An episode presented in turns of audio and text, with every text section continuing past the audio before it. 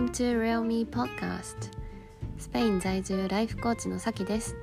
自分らしく一歩踏み出したい女性へ。このポッドキャストでは元会社員で仕事に情熱を持てなかった私が海外移住を経験し自分らしく自由に生きれるようになった経緯や私の生き方マインドをありのままに配信しています。聞いてる皆さんが This is real me と思える生き方ができますように。Be natural, be real. 皆さんこんにちはさきです。今日もリアルミーポッドキャストを聞きに来てくださりありがとうございます。今日は特にちょっとオープニング何話すか準備してなかったんですけどそう何話そうかなって思ってて。でなんかね3つ前確か3つぐらい前のエピソードだったと思うんだけどなんかオープニングでね「あのスリーグッドシングスまた再開しようと思いますみたいな感じで、ね、ポッドキャストでシェアしてたんだけど結局それ以降ねポッドキャストであのスリーグッドシングスをやってなくてあのポッドキャストじゃなくてねインスタでやることにしたんですよ。で最近毎日あの一日の終わりがあの忘れて寝ちゃった時は次の日ね朝あの3つ？よ良かったことを思い出してえっ、とストーリーズでね発信してます。なのであのもしよかったらみんなも、えー、また「スリーグッドスイングス」一緒にやってみてください。はい。あの前前もねポッドキャストで「スリーグッドスイングス」やってたからあの前から聞いてる人は知ってると思うんだけど「スリーグッドスイングス」をやると私はなんで再開したかっていうとなんか仕事でなんだろう嫌なことがあったのかな。ちょっともうそれすら忘れちゃったんだけど なんだろうあんまりそうだな。気分が上がらないみたいなことが多分あったからこそちょっと始めようかなっていうふうに確か思ったんだよねその時。そうそうそう。でそう。あのネガティブになりがちな人とかあのすごくおすすめで一日の最後にその日あった良かったこと？をあの何でもいいから本当にちっちゃいことでも何でもいいからあの一日を振り返って思い出してでなんだろう日記みたいに書いてなんだろう書いてみるっていうのがすごいいいと言われています。全然まとまってないんだけど、えっと、そんな感じで今ねインスタで「スリーグッドシングス」をやってる途中なのでみんなもなんかこう思い出した時にえっとあ今日何か良かったことあったかなみたいな感じで、えー、考える思い出す習慣なんかをつけるとそうだね。あのどんどんどんどん気持ちが明るくなってくる。ポジティブな方にあの気持ちが向いていくのですごくおすすめです。はいという感じで。よかったら私のスリーグッドシングスもえー、チェックしてみてください。えっと、ストーリーズのねアーカイブにも載せてるのでなんかどんなこと書けばいいかなとかいうふうに分かんない人がいたらもしあのそのアーカイブもねよかったら見てもらえたらいいなと思います。はいでは今日はですね、えー、国際恋愛について話そうと思っているので興味のある方は是非楽しんで聞いてもらえたら嬉しいなと思います。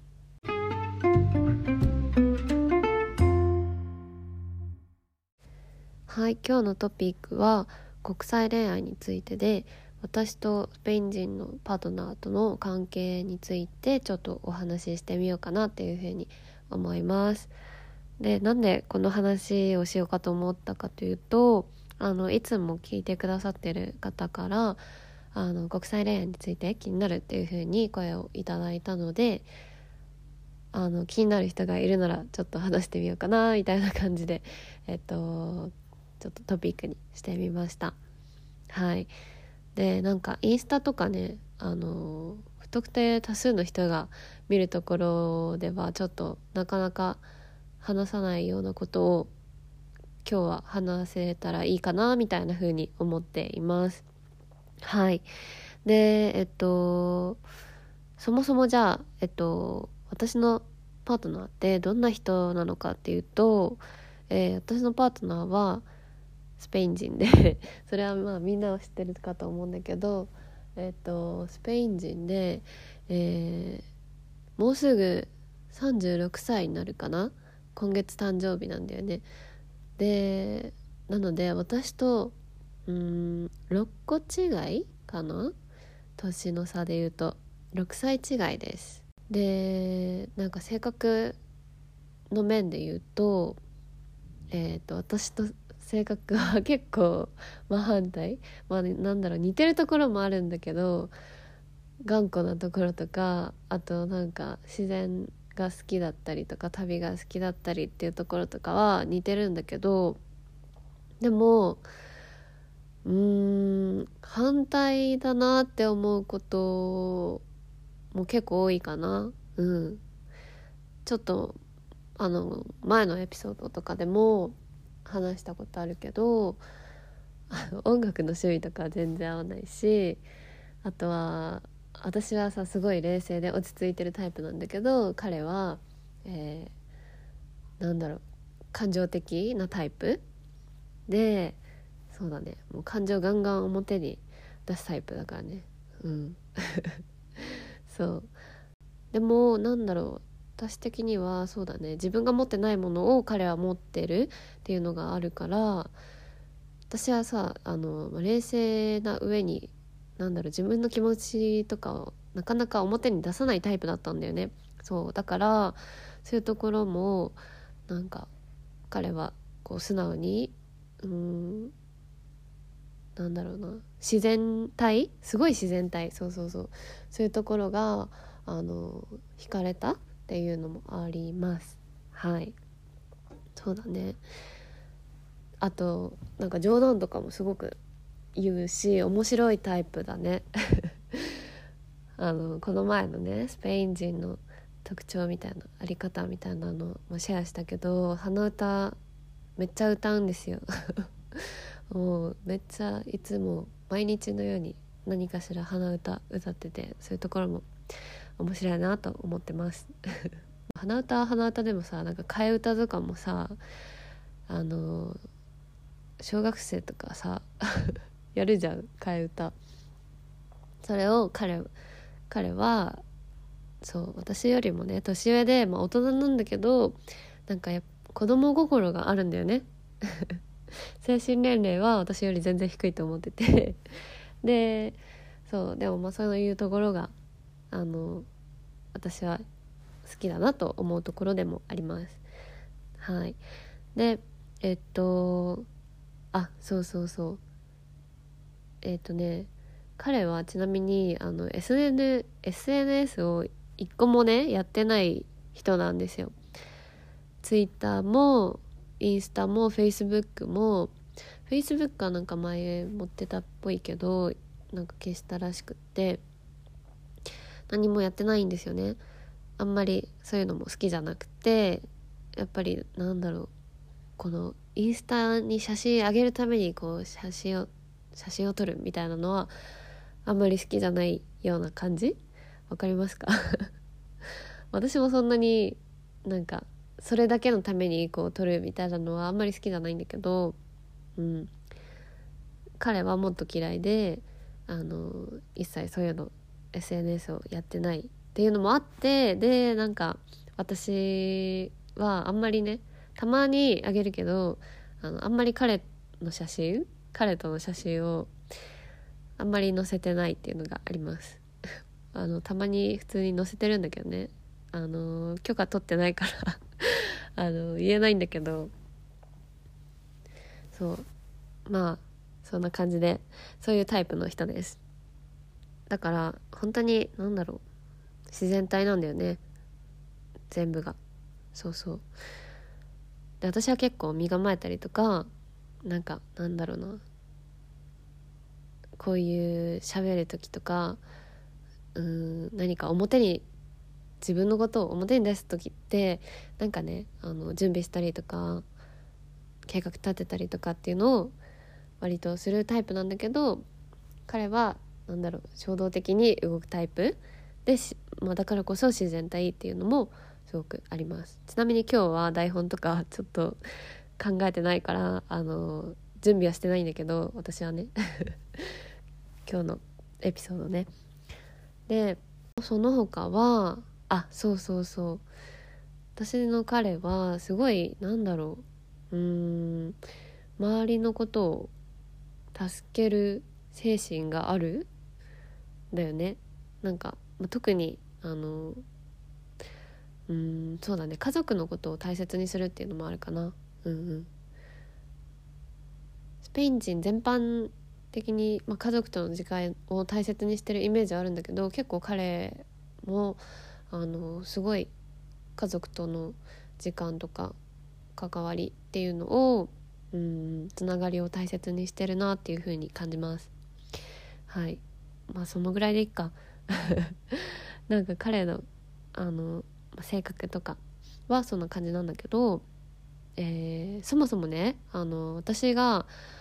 あのなんであの彼のことをパートナーっていう風に呼んでるのかっていうとあの私と彼の関係性っていうのは事実婚の関係なんですよ。そうでスペインには事実婚っていうのが存在してヨーロッパの他の国も結構多分あると思うんだけどフランスとかね。で日本には事実婚っていうのがまだねあの導入されてないんだけどあのスペインでは結構あの当たり前でもあって、うん、で、まあ、私と彼は何で事実婚の関係なのかっていうと私がワーホリで1年間スペインに滞在した後にその後あの移住をするためにの事実婚ビザパートナービザっていうのをがあるっていうのを知ってじゃあ一緒にあのこれからも一緒に住むために事実婚事実婚関係になってその滞在するビザを取る取ろうかっていうことになったんですよ。だからなんだろうその事実婚しようっていう感じであの事実婚したっていうよりはそうだね私がスペインに移住してこれからも住み一緒に住み続けるために、えー、事実婚っていう関係になったっていう感じだからなんか私もそうだし彼にとってもそうなんだけど私たちは夫婦っていう感覚はなくってあの同僚からねたまにあの私たちの関係を知らない人事実婚関係っていうのを知らない人からはあのたまにねあのさっきさっきの旦那がなんとかしてたよとかなんかそういうことをなんかさらっと言われると「いや旦那じゃないんだけどな」みたいな感じで私は思うし、まあ、彼も同じようにね同じことようなことを言われると周りから言われるとちょっと笑っちゃうような感じ。私たち別に夫婦じゃないんだけどなみたいな感じで。そうそうそう。で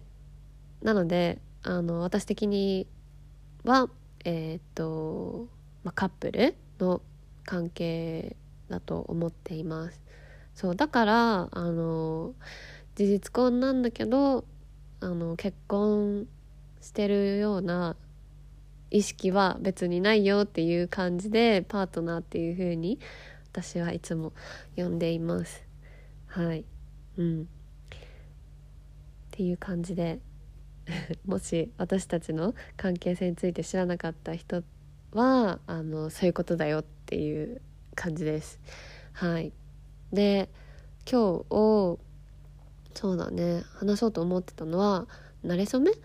パートナーとどうやって出会ってどうやって付き合ったのかみたいなところを話したらいいなと思っていて出会いは私がねあのスペインに4年前にねワーホリに来てで最初の2ヶ月は語学学校通ってたんですよ。で語学学校が終わった後にすぐホテルでのインターンシップが始まりましたそれはもともと日本にいた時からそこのホテルとあのなて言うんだろう契約を結んでというかプログラムそういうインターンのプログラムがあったので、えー、そのプログラムを通してホテルでインターンするっていうことになってたんだけどそのホテルでねあの私のポジションがね最初キッチンだったのね。でキッチンで、えー、働き始めてそこにいた同僚の一人が私のパートナーでそそうだからあの一緒に働いてました。でね私はねキッチンのあの経験なかったのになんかキッチンでね働かされて 最初。でだからあの別にさあのあんで本当は ABC クッキング通ってたんだけど別にさ ABC クッキングそんなにね自分の身になってなかったのね そうだからあの料理まあ別に嫌いじゃなかったんだけど別に超できるみたいな感じでもなかったからやっぱりもう他の同僚とか彼とか、まあ、結構ね、まあ、みんな優しく教えてくれてたわけなんですよ。この野菜はこういう風に切ってみたいな感じで、まあ、教えてくれてて普段ね仕事中に。であのー、彼は結構そうだね。あの仕事終わりにいつもねよくホテルの目の前にあるバルでみんなで飲んでたんですよ。なんかまあ飲み会仕事終わり一杯やろうぜみたいな感じで。それをあの、それの言い出しっぺがいつもね彼だったんだよね。そう。で仕事終わりになるとこういつも彼が「今日も飲み行く?」みたいな感じでみんな誘ってで私も普通にねあのみん他のみんなと同じように私のことも誘ってくれたんだよねそう私はその時さスペイン語全然喋れなかったし理解も全然できなかったんだけどあのそうやってあの省いたりせずに あの呼んでくれたわけよ。で、まあ、飲んでる飲んでる時も正直ねあの同僚の会話全然ついていけなかったんだけど、まあ、とりあえずそこにねあのその場にはいたわけですよ。そうそれでまあそういう感じで、えー、仕事終わりに、まあ、一緒に飲む。他の同僚も含めて一緒に飲むみたいなのはよくしてたんだけどどうやってなんだろう距離が近づいたかっていうところを言うとなんかね本当にこれはあの、正直あんまり話したくないんだけど 私がね一回やらかしたことがあってで何をやらかしかやらかしたかっていうとあの職場であの一人ね同僚が私と、まあ、同世代だった女の子があの辞めるってなってその子の送別会を、えー、やるっていうのでその日もねあの飲み会が開かれたわけですよ。でもまあなんか一杯やろうぜの飲み会ではなく結構まあその送別会みたいな感じだからあの結構たくさん同僚も来たしあの夜中まで飲んだあの夜夜確かねそう夜夜に仕事が終わったんだけどその後ねずっとみんなで飲んでてで私は結構なんかいろんななんだろうなビールとかカクテルとかちょっと混ぜてあの同じドリンクをさ飲み続けるよりもさいろんなドリンクをなんか交互に飲んだりする方がさ酔いやすいって言うじゃん。それで私はねなんか気づかぬうちに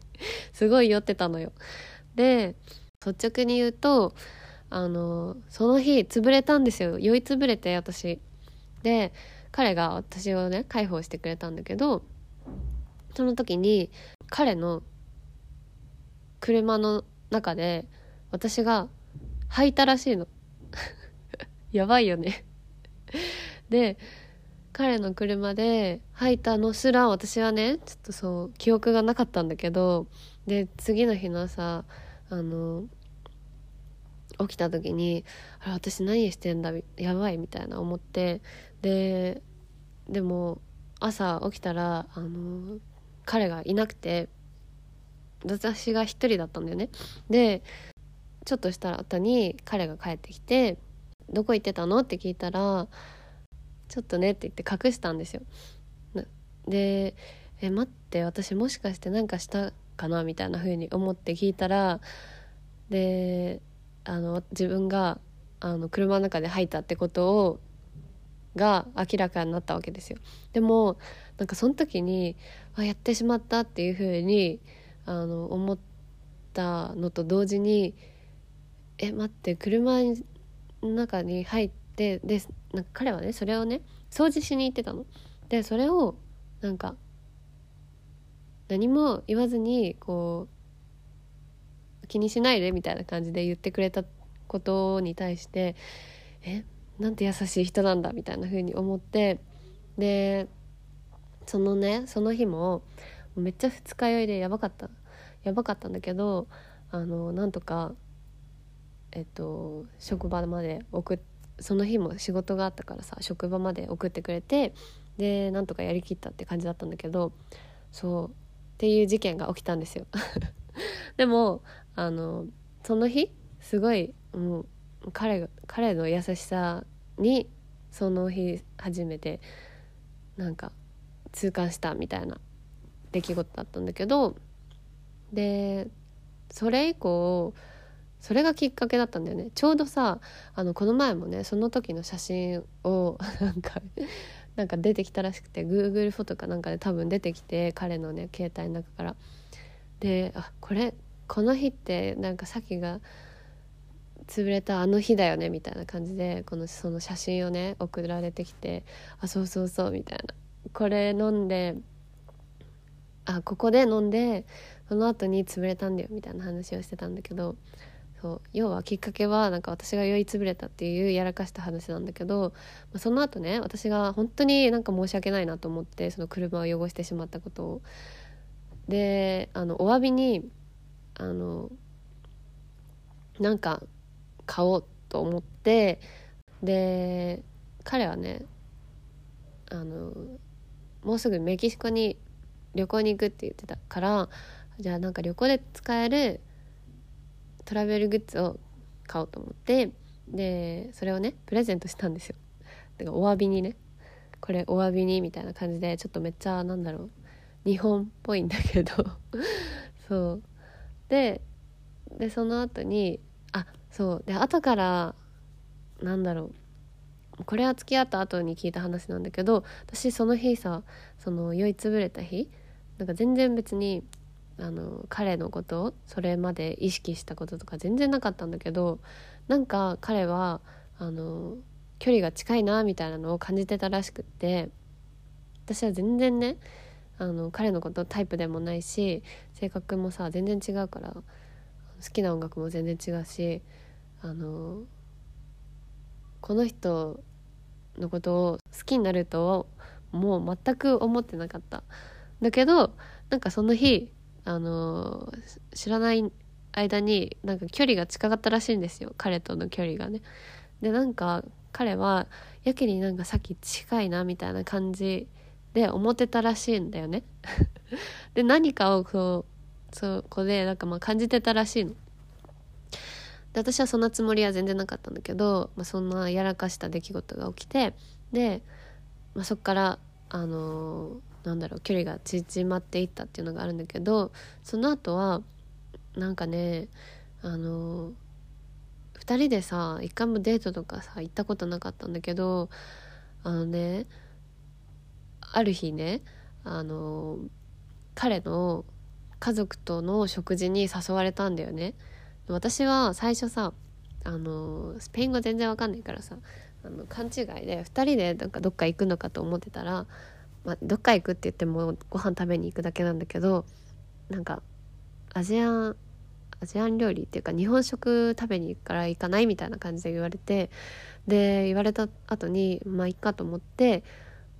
いいよって言った後にあの家族もいるよみたいな感じで言われて私はえ？ってなったんですよ。でももういいよって言っちゃったからあの断れないなと思って。で家族もいるってどういうこと？って思ったんだけど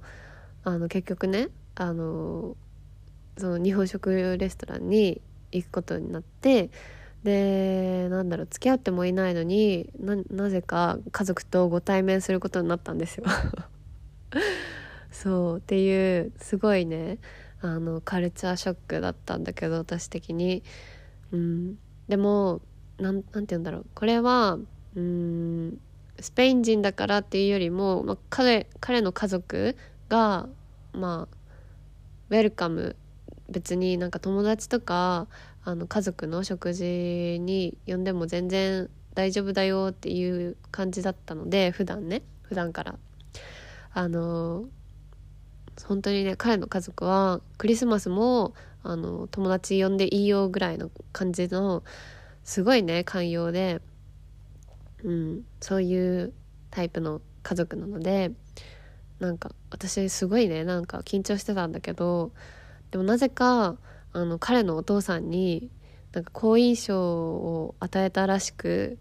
あの私はそんなことは知らなかったんだけど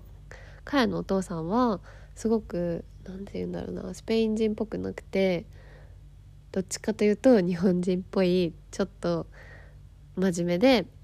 うん寡黙でで落ち着いてるタイプなんだよね。そんなお父さんにあの私は気に入られて別になんかあからさまに気に入られたわけじゃないんだけどなんか心の中であの好印象を持ってくれたらしくってでっていうのもまあ後から後からなんで 聞いたんだけどね家族から。っていうのそのそうだねその食事も一つのなんだろうきっかけだったかな本当にねその日はねあの家族めっちゃ彼の家族すっごい多いんだけどそのね家族にいきなりすごいたくさんの家族に会うことになりました。結局。そうだからうん。すごく最初は戸惑ったんだけどまあなんかそれもあって全然なんだろうな。彼の家族は私を受け入れてくれるような感じだったかな。付き合う前からね。そうそう。でその出来事とあとは私はそうだそうだ国際便の荷物をね日本から受け取る時にすっごくね手こずったんですよ。すっごく面倒くさくてでそのね手続き関係をあのすごく困ってたんだけどあの彼が助けてくれてそれその時助けてくれた時もなんか見捨てないでくれてすごいありがたいなって思ったりとか。そう。でそのね国際便の中に冬服が入ってたのね。私夏にスペインに行ったんだけど夏服しか持ってってなくてなんか意外と冬になってきて寒いなみたいな思って冬服をね日本から届けるように頼んだんだけど家族に。それが全然届かなくて結局ね3ヶ月間ぐらい届かなかったんだけどうん。でその時にその手続きを彼が手伝ってくれたりとか彼のいとこにあの服をね貸してもらったりとかすごい優しく対応してくれてなんか本当にありがたいなっていうふうに思っていました。そう。あともう一個あのいろいろなんだろうきっかけがあってあの徐々に徐々に距離が縮まってったっていうのがあるんだけど、うん、もう一個は彼がメキシコ旅から帰ってきた後に彼っていつもあのその国の土地の食べ物を食料をすごい買ってくるんだよね。お土産でね。自分も食べたいっていうのもあるしみんなに食べさせてあげたいっていうのもあるから。でやっぱり料理人だからっていうのもあって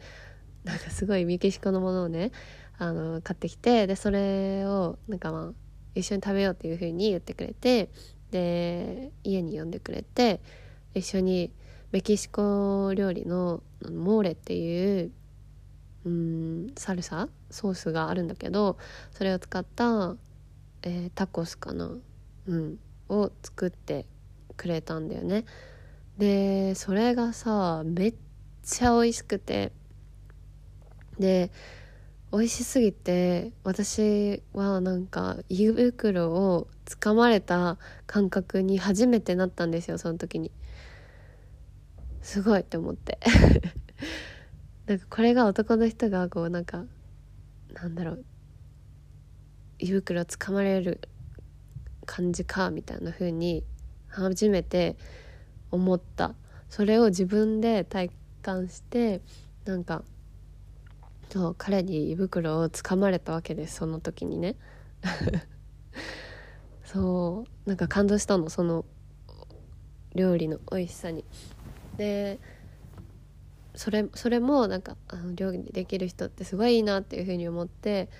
なんかグッドポイントだったんだよね。そう。で最終的になんか一番心に残ってること出来事が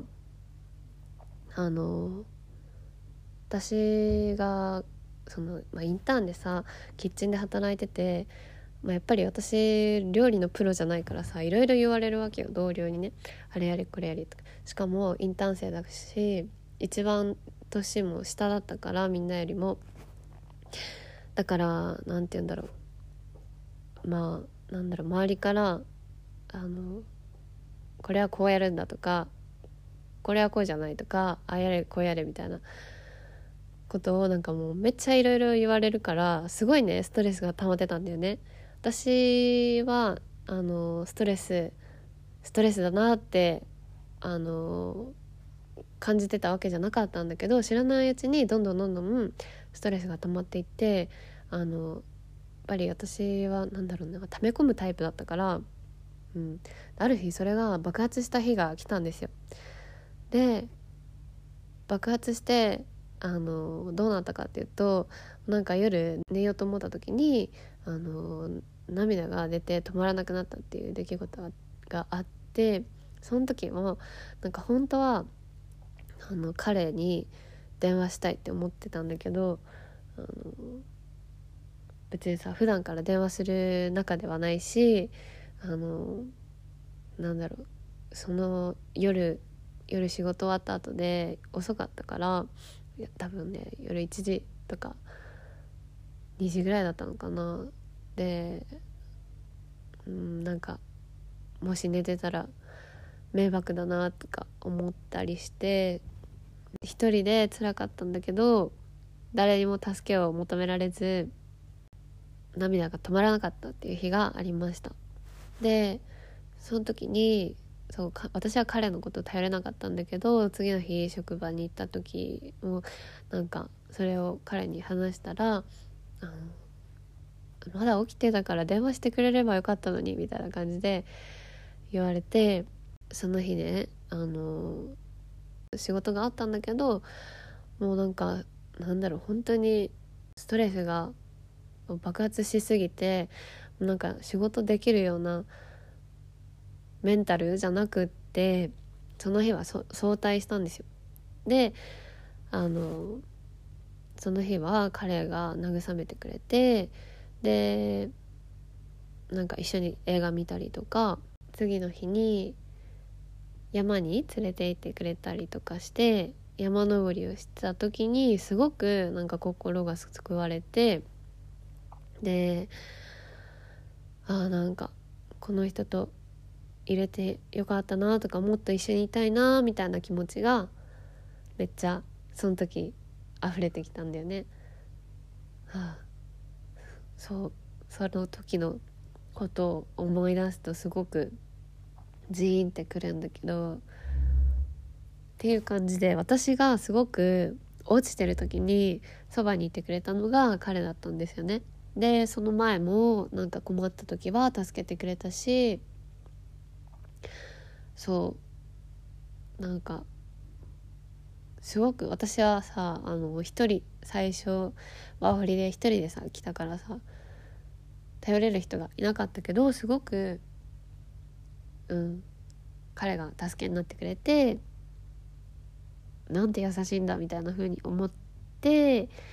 という流れで、えー、お互いね一緒になりたいなっていう気持ちになって付き合うことになりました。はい。っていうのが慣れ初めです。めっちゃ長くなっちゃってはい。そういう感じであの一緒に付き合うことになったんですけどで私たちはもうすぐ今3年半ぐらいかな付き合って。でもうすぐ4年ぐらいになるんですけどうん。なんかまあこれまでえー、そうだね。付き合ってからえー、何ヶ月くらいかな。1233ヶ月くらいで、えー、一緒に住み始めたので一緒に住んでる、えー、期間もすごく長くって私にとっては初めての同棲だったんだよね。その今の彼が。はい。なのでなんだろうな、まあ、文化も違うしえっとその初めてで戸惑うこととかもあったんだけどやっぱり彼彼がすごく自然体だからあの居心地が良かったっていうのもあって自分もなんか自然体でいれるなって思うことが結構うんあります今もすごく思うかなそれは。なんか彼だからこそすごく自分をなんかこんなに出していいんだって思えるっていうのがあるかな。うん、そう。でねあのコロナになった時も、うん、ちょうどコロナになった時から私たちは同棲を始めたんだけどその時もすごく救われて一人私一人でいたらどうなってたんだろうって思うくらいあの一緒にその時から住めてよかったっていうふうに本当に思っててなんでかって言ったら、まあ、彼が一緒にいることももちろんそうなんだけど彼の家に犬と猫が、ね、1匹ずついてで今犬1匹なんだけど私がね猫アレルギーだったっていうのもあるだからっていうのもあるんだけどさそうあのコロナでさロックダウンになった時もそうやって犬がいてこうあの一緒に外に出て散歩できたりとかあの動物がさ一緒にいるってすごくなんだろう癒される？からすごいこういう環境で一緒に入れてありがたかったなっていうのを思っています。本当にたくさんたくさんあの何て言うんだろう。支えになってくれたし助けになってくれたっていうのがあるからこそあのよく聞かれるんですけど えっと私の両親はなんかその国際恋愛していることに対して何か言ってこなかったのかみたいなどう思ってるの？みたいなのをこれはなんか、外国人からも言われるし日本人の友達からも言われるんだけどなんかそういうふうに彼がすごく私の助けになってくれてたからこそあのそうだね。すごいお世話になったんだねとか、うん、言ってくれてよかった彼がいてくれてよかったねみたいな風に言ってくれています。もともと私の親はそんなあのそんな男ダメだとかそういうのを言うタイプじゃないからさ別にあの大丈夫だったんだけどさ。うん。っていう感じで、えー、まあその後もなんだろうまあいろんなことを乗り越えて、えー、今今に至ってるなっていうのは本当に思います。なんかもう今日はあのこのぐらいにしとこうかなと思うんですけどまた機会があったら、えー、彼との関係とかそうだねなんかあの皆さんも聞きたいことがあったらあのぜひ聞いてもらっていいのではいよければ、えー、メッセージしてください。はいということで今日は私のなんだろう過去の恋愛話を してみました、まあ、過去のといっても今のパートナーとなんだけどね。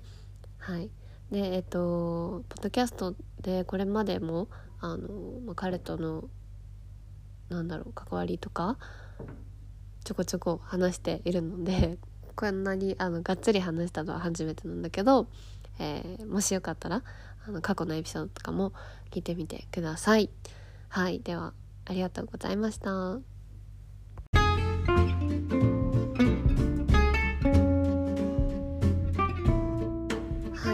今日のエピソードはいかがでしたか？今日はね、まあ、パートナーシップについての話だったんだけど私も実はあのなんだろう恋愛話とか聞くのすごく好きだし国際恋愛の話とかもすごく興味があるのでもしなんだろう私もあの国際恋愛してるよとか、えー、国際結婚してるよみたいな人がいたらあのぜひメッセージしてもらえたらすごく嬉しいです。はい、あとは別にねあのこれ国際恋愛今してないけどしてみたいみたいな人がいたらあの何か気になることがあればいつでも聞いてください。はい私の、えー、インスタグラム一応シェアしておくと「さきアンダーバーマイライフ」で出てきます。はい今日のエピソードの感想や、今後のリクエストいつでもお待ちしていますはいそれでは今日も最後まで聞いてくださりありがとうございました次回のエピソードでまたお会いしましょう See you next time! Bye!